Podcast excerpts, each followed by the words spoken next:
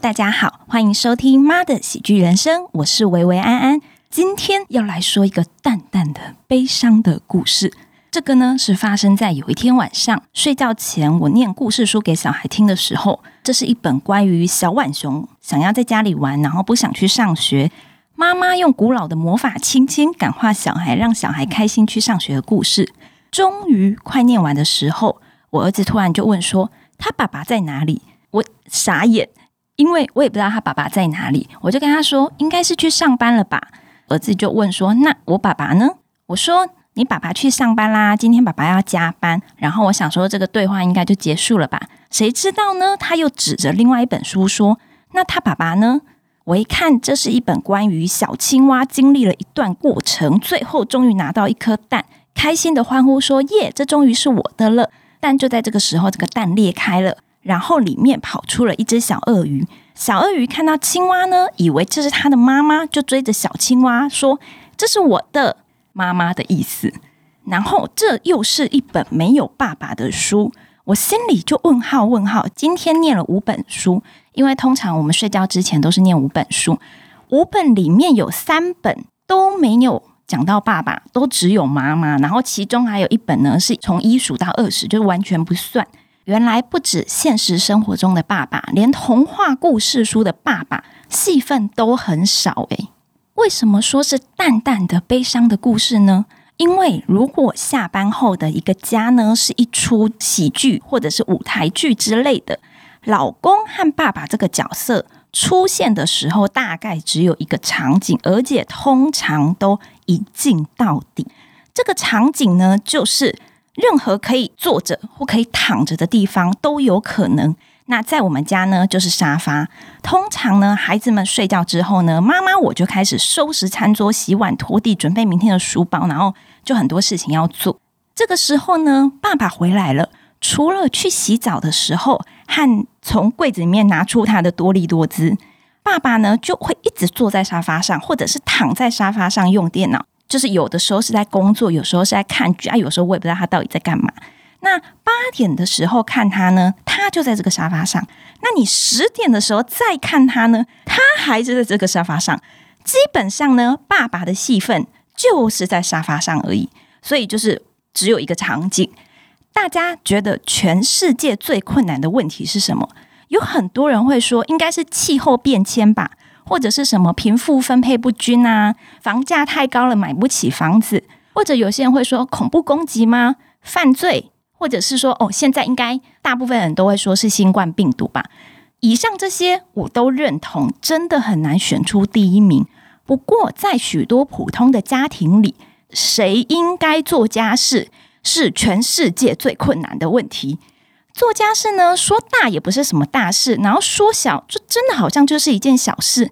但谁要做，就是一件非常困难的大事了。在我自己家呢，就是那种很传统的、很标准的男主外女主内的家庭。我爸爸负责赚钱，然后我妈妈就负责做家事和带小孩。本来呢，我妈妈是在高中教书，但是后来我爸就说：“哎呦，你不要上班了，你回家带小孩吧。”然后呢，我妈就变成了全职妈妈了。我相信很多上一代的传统家庭都是这个模式，但是现在时代不一样了，平均薪资好像已经十年都完全没有涨，但是呢，养育小孩的费用其实就越来越高，而且很可怕。加上现在两性平权意识的增加等等，双薪家庭跟父母共同分担家务和养育小孩的责任呢？越来越受到社会大众的认同和接受。根据统计呢，现在有百分之七十的家庭都是双薪家庭，只有百分之三十是那种爸爸一个人工作，然后妈妈带小孩这样子。可怕的是，很多双薪家庭的女生白天要上班，一起分担经济压力嘛。那下班回到家之后呢，还要回归传统模式，还要做家事，还要带小孩。很多妈妈呢都会觉得自己很像那种假性单亲妈妈，虽然说双亲俱在，但是却活得好像单亲一样。在新冠病毒肆虐全球以前，那个时候我先生啊，每个月大概有三个礼拜都不在台湾，他就是在大陆还是在哪里飞来飞去。所以他每隔一段时间回家之后，就会吓到说：“哎，儿子怎么突然就会讲话了？哎，他怎么就会走路了？因为他实在太久不在家了，你知道吗？每一次回来，小孩都变得很多。那一段时间呢，我就常常觉得自己很像是一个假性单亲妈妈。那因为今年疫情的关系嘛，我老公哪里都去不了，你知道，很想出去，但出不去。我以为呢，我应该就会不是单亲了吧？结果 no no no no no，还是，你知道，别人的性命是恐金哥包赢，我的性命唔打击。这时候真的很需要喝酒，你知道吗？就大家可以自己想象一下这个画面，就是一个怨气很重的妈妈，夜深人静的时候借酒浇愁的画面。相信很多人听到这里的时候，心里可能会帮老公想说：，诶，会不会他很想帮忙，但是他都要上班啊？想帮忙也帮不了，对不对？当然也不是不可能啦。我也曾经觉得他应该是非常想帮忙，但是爱莫能助吧。唉，但是现实生活从来不会招招手说：“你过来，我们来讲个道理。”现实只会一巴掌打在你脸上，说：“不要做梦了，醒醒吧你！”啊，虽然今天只有我一个人，你知道吗？今天是我一个人录音，但是角色还是要做足，这个戏还是要演一下。根据研究显示，即使在台湾的双薪家庭呢，女生做家事和照顾小孩的时间是男人的，你知道几倍吗？三倍，three times，三倍，seven，真的是惊吓到，把我全部会讲的语言都讲完了。意思就是说呢，现在即使男生和女生白天都要上班，但是女生下班之后继续做家事和照顾小孩的时间呢？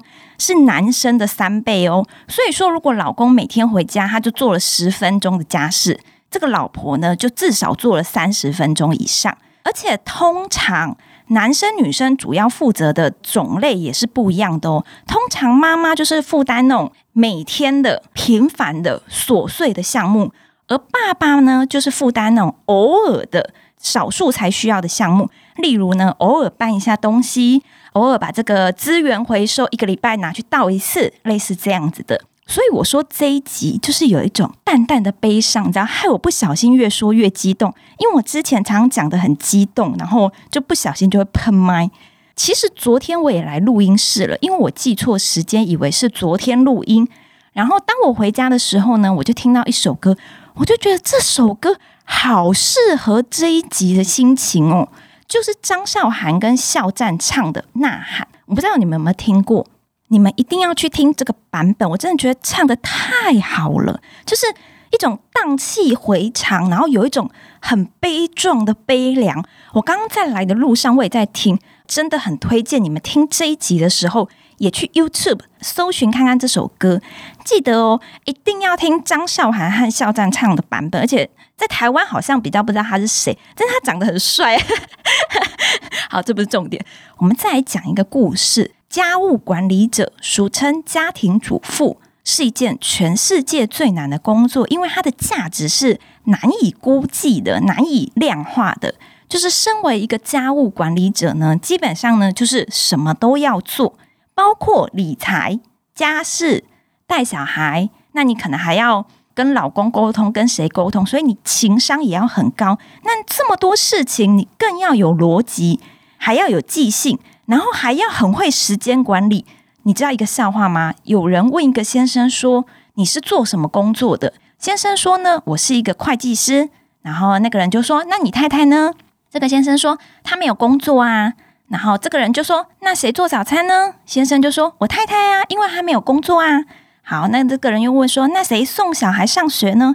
他就说：“我太太呀，因为她没有工作啊。”那谁负责买菜、洗衣服、做晚餐呢？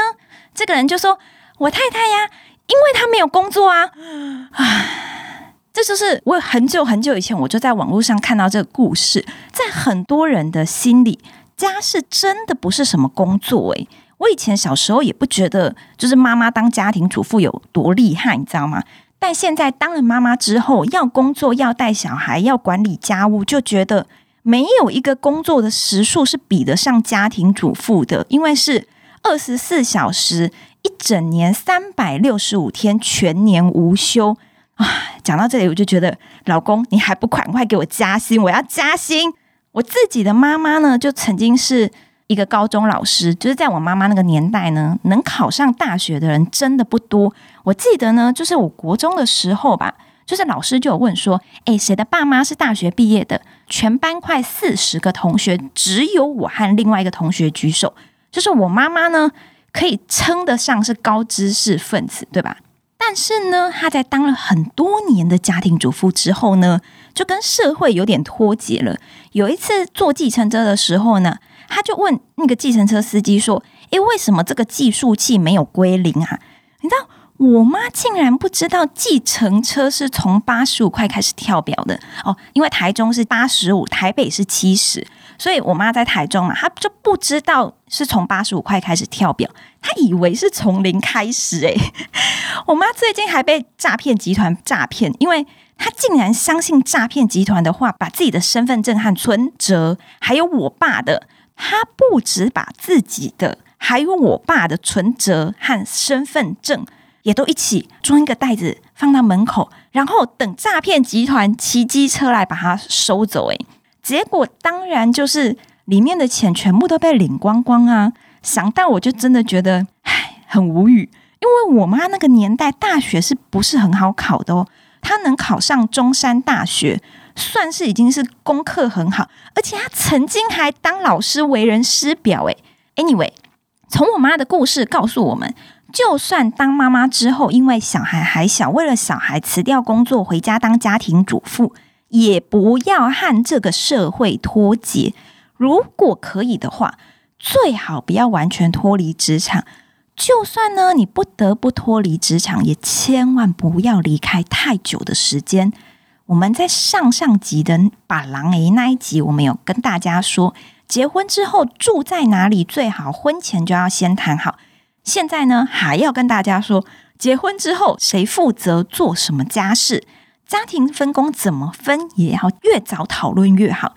这里的家庭分工呢，不是只有做家事的部分哦，还包括赚钱、工作，还有养育小孩，就是小孩的接送啊、小孩的照顾这些责任和分工，也要越早沟通越好。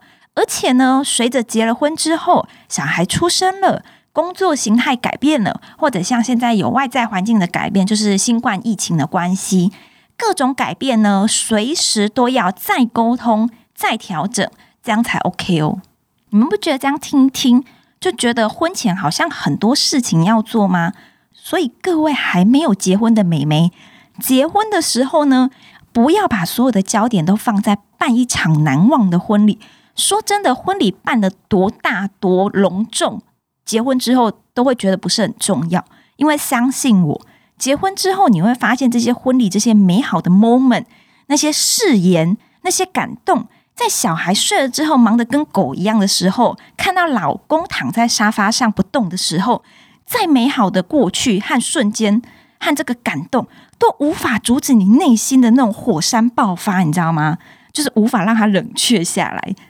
今天我们要来研究老公这个生物呢，除了赚钱以外，还有什么样的居家功能呢？凡事回到最源头，在一刚开始谈恋爱的时候，另外一半就是个会做家事的人吗？我们华人社会普遍有一种生物叫做妈妈的宝贝，简称妈宝，A.K.A. 公子哥或是王子病。这种生物呢，基本上是不用做家事的，因为妈妈都会帮你做好，所以他们不止不会做，而且也从来不需要做。所以呢，他不会觉得做家事这件事情呢是他应该要会做的事。如果你的男朋友是这一种妈宝，那我真心的劝你，施主放生吧，放生做功德。如果你的老公是这一种类型，或者结婚之后变回或变成这一种类型，哎，真的是有另一半是结婚之后才变成这样的，变成这样或变回这样，这有待商榷。但我老公就是完全就是一个活生生的例子，就是结婚之前，我先生在澳洲念书的时候，他是在外面租房子。所以呢，他打扫、煮饭呢，都做得非常好，就是一个人可以煮一桌菜，然后每一餐吃完呢，也会马上洗，绝对呢不会放到下一餐。家里都收拾的非常非常的干净整齐。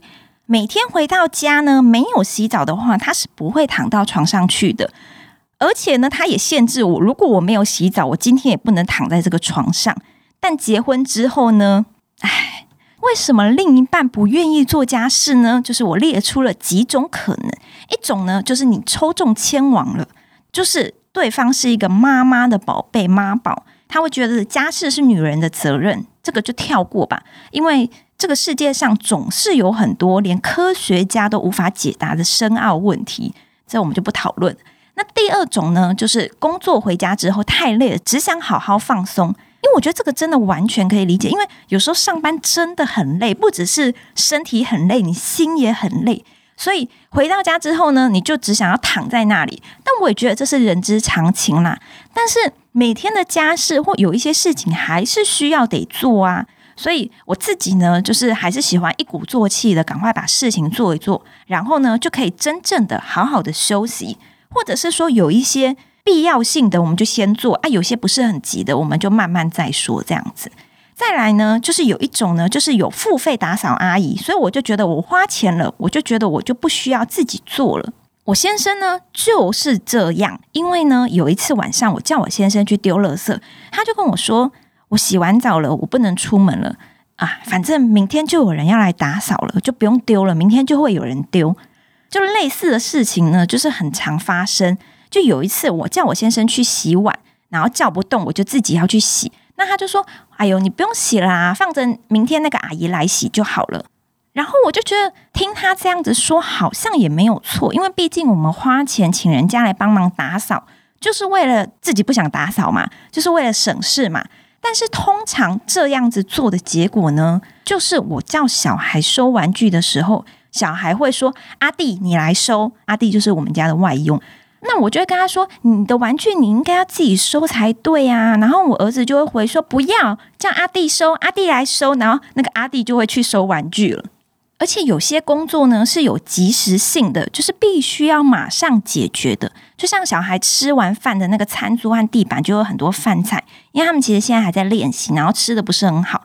这个呢，就必须要马上收拾，不然小孩等一下可能就会踩到，或者是晚上蟑螂就会来陪你了。所以呢，就算请了人家每个礼拜打扫，但每天还是有很多事情是要自己动手做才行的。那最后一个呢，有妈的孩子像个宝。你们的先生或者是你们的另一半有返老还童的现象吗？我先生会诶，就是这个毛病呢，通常是在回到公婆家的时候就会发作，马上呢就会咻，从二十九岁变成十九岁，就好像那个沙发上面有什么东西把它粘住，它起不来，所以他就只能一直躺在上面。我婚后才知道，原来我先生和小叔只要在家就是妈宝，你知道他们有多夸张吗？他们是早上一起床就有益生菌。他一杯热水准备好在桌上等你，然后说要吃益生菌哦，放在这里了，赶快吃。我就觉得很奇怪啊，就是我自己呢也有买益生菌、买蜂胶、买维他命 C 这些保健食品放在家里，但是我老公从来都很少吃。水果也是，就是一定要切好装一盒给他，不然那个奇异果呢放一个礼拜都还是在冰箱的同一个位置，就是他绝对不会。自己去吃，然后自己动手就对了。所以我发现呢，我婚前看到那个优秀的老公，那时候是男朋友。所以我发现我婚前看到的那个优秀的、爱干净的男朋友，原来是被环境逼出来的。因为在澳洲的人力太贵了，除非是那种超级有钱人，不然大部分普通家庭其实都是自己打扫、自己煮饭的。所以那个时候，我老公在澳洲的时候呢，也要自己打扫、自己煮饭。可见环境造就一个人。如果你们的老公呢，跟我老公一样呢，是在婚后或者在特定的时候呢，就变成了不做家事的人。身为另一半的我们，就要检讨一下：唉，我们是不是就是做太多了？还是你知道这个沟通没有沟通好？或者是说，大家对环境的忍受程度不在同一个平面？有些时候呢，是老公不知道他应该要打扫，诶，因为他们觉得现在已经很干净啊，也没有什么事情要做啦。毕竟每个人对脏乱的忍受程度是不一样的，他在意的点也不一样。像是呢，我就很讨厌洗碗槽里面有盘子没有洗，或者是有食物在那里，这样我看了就觉得很肮脏，我就觉得等一下蟑螂要来了。但我老公就觉得没关系，放一天其实也还好。那我老公呢，就反而很在意说，诶，每天早上起床之后呢，有没有把那个被子给铺好啊？但我个人呢，就是一个很不喜欢折被子的人，因为我就想说，哎，晚上还要睡，所以我这件事情就觉得还好。所以这个又回到我们之前有讨论过的三观和价值观，两个人的观念想法不一致的话，就可能会有这样子的问题。就是如果有还没有听过、有兴趣的听众，可以再回去之前听听看。E.P. 零一的为什么我不跟玄彬结婚？门当户对就会幸福吗？这一集真的有蛮多老公，其实是他不知道他应该要做什么家事。诶，因为我先生有跟我说过，说呃，如果我想要他做什么的话，就直接跟他说好了，不然他会不知道他要去做这样子。所以呢，我们女人真的不要期待另一半会自动自发的去做什么事。很多家庭分工的症结都是在于没有直接说出来，没有下达命令。有事呢，想要对方去做呢，就果断的发号施令，叫他去。千万呢，不要自己生闷气，因为通常呢，你自己气得半死，对方还是不痛不痒，而且他还不知道你为什么在生气哦，完全得不偿失。我觉得呢，就是我们夫妻呢，就是要一起同甘共苦才对。我痛苦的时候，我就要让你也感同身受才对呀。身为老公，就要一起分享老婆的痛苦才对呀。曾经有一次呢，我真的想说，哎，我来做一个实验看看好了，看看呢，到一个极限的时候，我老公会不会自动自发的去做家事？你们猜会不会？我跟你们说，就是我们家有两间浴室，一间呢是在主卧室，一间是在次卧室。通常呢，我跟小孩呢就是在主卧室洗澡，所以我们那个洗衣篮啊、脏衣篮也就放在主卧室的衣帽间里。但是我先生他通常呢是在另外一间次卧室的浴室洗澡。照理说，他洗完澡应该要把脏衣服丢到这个主卧室的洗衣篮，对不对？因为我们家就只有这个地方有洗衣篮啊。但我先生不会哦，他洗完澡就会把脏衣服塞在那个柜子下面。他应该是觉得说，哎，我应该要去收这个脏衣服，然后拿去洗才对。然后有一次呢，我就想说，我就装作不知道他的脏衣服在哪里，然后当然我也不去把它拿出来洗，我就在等，等到他哪一天没有衣服穿的时候，会不会自己去把他的脏衣服拿出来洗？等了一个礼拜之后呢，结果你知道怎样吗？他完全没有感觉，他有在找那个衣服在哪里，然后有问我说那个衣服呢？然后我还偷偷的暗示他说：“哎，那你那个脏衣服，你有丢到洗衣篮吗？如果有的话，我就肯定会洗啊，因为我们每天基本上都在洗衣服，小孩的衣服都是每天洗，那大人的衣服基本上也是隔几天就洗一次。结果他听完还是没什么反应诶，然后呢就找了其他的衣服穿，他还是没有去把那个衣服丢到脏衣篮里面。”还是我跟阿姨，就是你知道，我们自己受不了，然后自己去把衣服拿出来洗。再来呢，为什么另外一半不做家事？还有一个很常被忽略的，就是他想做，但是他不会做，或者是说他做了，但是做不好。比如说呢，我叫老公帮忙小孩换尿布、穿衣服，结果尿布他可以穿反，你知道吗？就是穿反了。你叫老公去帮小孩洗澡，他就说：“诶，他不会洗小孩的头，就是他想帮忙，但是他不会。”或者是他帮忙了，但是他做错了，所以就是有很多类似的状况。但是说真的，没有谁是天生的做家事高手，每个人都是从零开始慢慢练习的。就是多做多练习，其实就会越来越上手。反而说你不做，就永远不可能会啦。妈妈的宝贝呢，如我老公在家是妈宝，然后出国读书就会变成家事达人。可见呢，这个潜能呢是可以被激发的。现在呢，终于要进入我们今天的主题了。今天的主题是如何把老公变成家事达人，如何激发另外一半做家事的潜能。这边呢，简单分享一下我搜寻很多网络资料和专家的建议，再综合我自己的经验所整理出来的一些小 paper，提供给大家参考。首先呢，第一步呢，先同理不处理。先说我这一套方法呢，是参考罗宝红老师的安定教养学。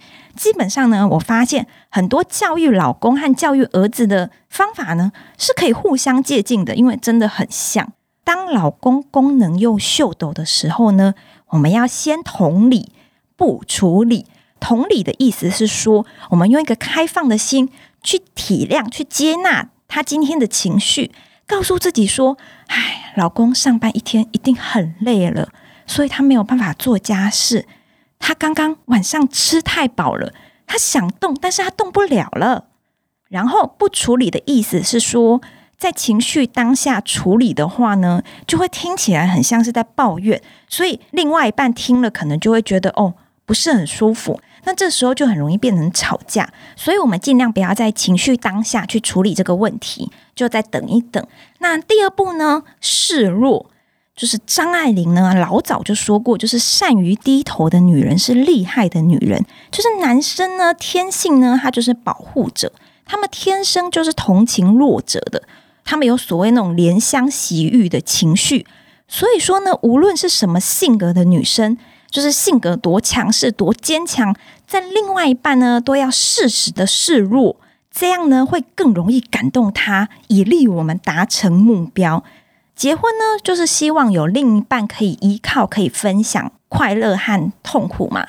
所以，当我们心累的时候，尤其是感觉整个人好像快崩溃的时候，我们呢可以试着跟另外一半倾诉。老公呢，在看美剧的时候呢，就坐在他的旁边，唉声叹气啊，然后让他问你怎么了，就是说，哎，我刚刚抱小孩的时候太累了哦，抱太久了，肩膀好酸哦。但是现在碗还没有洗，怎么办？唉，通常呢，我先生这个时候就会说：“哎呦，那就放着不要洗啦，明天再说。”这个时候呢，你还是要坚持演下去。唉，但是我今天又看到一只蟑螂嘞，你知道吗？听说只要发现一只蟑螂啊，就代表还有很多蟑螂诶。啊，没关系，你先看哦，我休息一下，我等一下再去洗好了。顶多我明天就手举不起来而已。其实也没关系啦。然后呢，就很快的站起来的时候，记得不要站得很稳，要像林黛玉一样，哎呦，好像快跌倒了哦。然后好像有点头晕的样子。哎，你们知道吗？我昨天就看到一个新闻，就是你们知道每年雅虎和 Google 都会公布一个关键字搜寻排行榜吗？我以前在公关公司的时候，雅虎其实每年都有做。我今天中午吃饭的时候就看到今年的 Google 关键字排行榜。然后我就发现一个很有趣的事，我们常常用如何啊、怎么这种关键字来搜寻各式各样的疑难杂症的相关资讯，像是最近疫情的关系，所以今年呢，二零二零的快速窜升如何关键字排行榜前三名就是一如何申请纾困补助，二振兴三倍券如何使用，三牌照税预期如何缴交，那这些。都很合理嘛？那第九名是如何报税？然后你知道吗？第十名竟然是如何撒娇？诶，就这件事很重要诶，而且这件事大家都会想要怎么去做？诶，在于撒娇这件事，我真的是蛮有心得的。我觉得我说不定可以开一集分享，因为不要论效果好了，但是呢，我真的用这个技巧获得很多好处。我觉得再来第三步呢，是挑选一个好的时间。然后呢，跟对方说出你的感受，并且一起讨论出可以改变，或者是说两个人都可以接受的方法。记得哦，不要只说出感受，因为那个叫做抒发情绪，一定要有进一步的讨论，就是说，诶，我们看要怎么解决，这个才是有效的沟通。这个时间点真的非常重要，诶，不要在。另外一半就是看起来累得要死的时候跟他说这件事，再一个就是觉得他心情好像很好，然后我们约个时间，把时间都空下来，不要我们等下讲到一半还有什么事要处理，把要讲的、要讨论的先想好，然后呢，这样子可以更好的达到沟通的效果。第四步呢，再来呢，就是设计简单的第一步。当太太鼓励先生做家事的时候，刚开始呢，先。发派给他一个最简单的任务，让他觉得做家事其实是很有成就感的。就是不要一开始给他太难的任务，就比如说一开始就叫他帮小孩洗澡，这其实是有一点难度的，而且需要技巧跟练习的。所以刚开始呢，就给他一个很简单的，然后不要造成挫折和排斥，这样子呢，他就会有成就感，进而产生他愿意做家事的意愿。我昨天去幼儿园听讲座啊，老师就分享说，你给小孩的任务呢，是要拆解成一个一个一个的指令，他们就很快就会做好。所以我就在想说，我对我老公是不是要用这个方式啊？所以说呢，我应该在那个浴室的地板上贴一个箭头，说，请把脏衣服丢到脏衣篮里面，然后把那个箭头一直贴到我们主卧室的那个脏衣篮前面。但我后来想一想，我觉得我老公还是不会看到，因为他在泡澡的时候，他基本上就在看美剧。所以我想到，如果我要做的话，我就要把它贴在他的电脑荧幕上面，因为我觉得这样应该就会成功了，他就会看到。但实际会不会做，就是另外一回事了。进阶一点的呢，我觉得可以跟老公各自选出一个最讨厌的家事。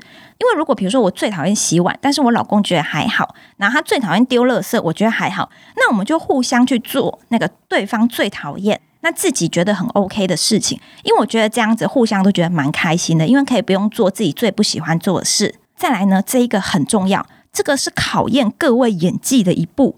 就是说呢，先生愿意做家事呢，这件事情比他做的好还要重要。所以说，他如果愿意做家事，就代表说他愿意为这一段婚姻做出努力。在做完之后，你要马上立刻给他鼓励和肯定，让他感觉到这个为家庭付出是多么的美好和多么的有成就。就是我老公洗碗的时候呢，快洗完了，我就这样走过去，就说：“哎，你手背好有力哦。”这个肌肉是这个礼拜练的吗？哎，我觉得真的不一样哎，真的是练的。我觉得你这碗都洗的好干净哦，你真的好适合洗碗哦，老公。我自己讲到自己都觉得 演的很辛苦。那第六步呢？再来呢，就是一个平常呢，就是要持续做而且长期做的工作，就是给他洗脑。有事没事呢，我们就跟先生分享一些各种做家事会获得的好处。我觉得一定要跟他用说的，不要直接把这个文章转贴给他，因为相信我，他看到标题有“家事”两个字，他就不会点进去给他看。而且通常呢，老婆转给老公的文章呢，他会觉得说这是什么意思，然后他也不会点进去看的。像我之前就有看到一篇文章说，科学家研究说，共同分担家事的情侣才是最幸福的。幸福呢是那个 sex 的那个幸福，还有呢。肮脏的水槽，就是那种很多脏碗盘的那种很乱糟糟的水槽呢，是性生活杀手。尤其是对女生来说，这个就完全就是 turn off，very very turn off。就是女生很 care 这件事，我不知道你们会不会很 care，但我自己是超 care。可以跟他分享这个文章，说就是这个专家呢访问三百位已婚男性，发现那些对于家务分配感到满意的夫妻呢，每个月的爱爱次数比不满意的夫妻还要多出一次。诶，千万不要小看这一次，诶，因为很多是一次就差很多的，千万不要小看这一次。我昨天查资料的时候，也刚好看到一个类似的故事，就是有一群朋友到一对夫妻家里吃饭，那吃完之后呢？先生就很自动自发的收碗盘啊、洗碗、擦桌子，哦，忙来忙去的哦。那太太呢就不动，她就坐在那里跟大家继续聊天。那他朋友就觉得很惊讶，说：“哎，你是怎么教育你先生的？他怎么会这么优秀？”然后这个太太就说：“哦，其实也没有啦，这就是我们的前戏，为了等一下 later 之后的 sex life，然后这个先生做的准备。我觉得这个分享给老公，老公应该会愿意做家事吧。”最后一点呢，就是我自己个人的私心，想要呼吁所有有儿子的妈妈们，就是我觉得你们的责任非常重大。就是我们当然不希望我们小孩以后长大之后成为被人家抱怨的对象。我就已经打定主意说，等我儿子长大一点的时候，我就会灌输他说，我们是一家人。那在这个家的每一个人呢，都有责任要一起做家事。做家事是这个家的每一个人的责任。没有说那种，诶，我帮忙扫地，我就可以拿到零用钱这种事，就是我非常非常不认同这种事，因为我觉得小孩帮忙打扫、做家事，就是是应该的，因为他也在学习嘛，那他必须要学习这个技能，而且每个人都是家里的一份子，本来就应该要打扫、做家事嘛，所以不应该要因为这样而给他零用钱。所以说呢，我们这些有儿子的妈妈们，我们把小孩教好了，未来二十年之后就有更好的世界喽。这一集录到现在，会不会发现我最近怨气很重啊？其实我最近怨气真的很重诶。然后我每天晚上在打这些草稿的时候呢，我就一边狂吃宵夜放松心情，就会觉得好像有很多事情想要宣泄，所以我就最近呢要报名去学 Blackpink 的 MV 舞蹈，就是我下礼拜一就要跟我学妹一起去上课了。就人生呢，总是会有一些比较低落的时候，尤其我觉得对妈妈来说，真的很常有这个时候诶，因为可能。比如说小孩的事情啊，老公的事情啊，家里的事情，工作的事情，很多事情都可能会让你有一些低潮时刻。这个时候呢，找一个发泄的出口和转移注意力就是很重要的。我觉得运动就是一个非常好的方式，因为运动呢，你可以发泄你的怒气，然后呢，你还可以变瘦。那但是呢，运动完之后就不要再吃很多东西了。不过我也把那个吃东西作为激励自己运动的一个鼓励，你知道吗？因为我通常呢都会设定运动之后呢，马上买一杯珍珠奶茶。就是我的教练说，如果你一定要喝珍珠奶茶的话，你就在运动之后马上喝。我也不知道会怎样，但是这个时候是最好的 moment，就是比你呢隔一个小时或怎么样之后还要更好。所以呢，想要喝珍珠奶茶，我们就先运动十五分钟，然后再喝珍珠奶茶就好了。心里没有怨气，婚姻才会越来越幸福哦。而且呢，家中的劳动力分配，其实对于一桩婚姻的健康程度还有幸福程度，其实是一个非常非常重要的影响和一个指标。家事从来不是某个人的义务，而是应该双方共同努力去让这个家变得越来越好的哟。谢谢大家今天的收听，希望今天的内容能带给大家一些真诚的感动和启发。不要忘记订阅我们的节目，给我们评论五颗星哦！我是维维安安，下台一鞠躬，我们下礼拜再见啦，拜拜。